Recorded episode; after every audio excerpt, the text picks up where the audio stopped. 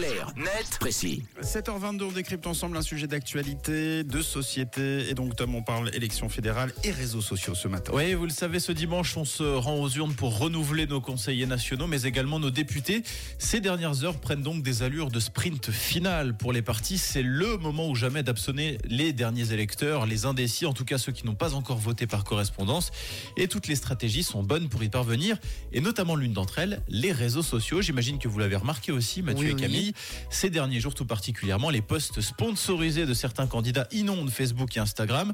Et ce n'est pas un hasard, cette formation, euh, certaines formations politiques misent énormément là-dessus. Et c'est notamment le cas du Parti Socialiste. Et en dépensant euh, plus que les autres ou pas? Exactement. Pour le dire simplement, chaque parti consacre un budget pour les publicités dans les journaux, sur les réseaux sociaux notamment.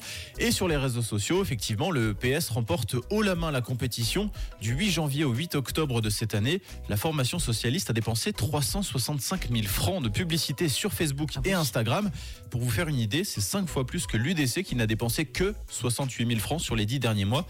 Le PS se classe donc premier devant le PLR, le Centre, les Verts libéraux et les Verts, et donc l'UDC qui ferme la marche. Et globalement, les partis investissent plus sur les réseaux sociaux qu'avant ou pas? Oui, forcément, les réseaux sociaux représentent une part de marché toujours plus importante. Ils sont donc très intéressants pour les partis qui les utilisent néanmoins pour des raisons différentes. Dans le 24 heures, le PS explique par exemple que miser sur les réseaux sociaux, c'est un bon moyen pour avoir de l'interactivité avec les gens, pour répondre aux questions, ce qui n'est pas possible avec un encart publicitaire dans un journal. Dans le même article, le chef de la communication du PLR, Samuel Bonvin, avance plutôt l'argument économique. Il rappelle qu'une page pleine dans un journal dominical coûte environ 20 000 francs et qu'avec ce montant, il est possible d'atteindre beaucoup plus de personnes dans l'espace numérique. Et cerise sur le gâteau, le parti peut également collecter les données pour cibler au mieux son électorat. Vous l'avez compris, chaque parti a son plan de bataille, mais pour l'heure, l'UDC et le PS sont les deux forces politiques qui obtiennent le plus d'intentions de vote pour ces élections fédérales, selon le baromètre de la SSR.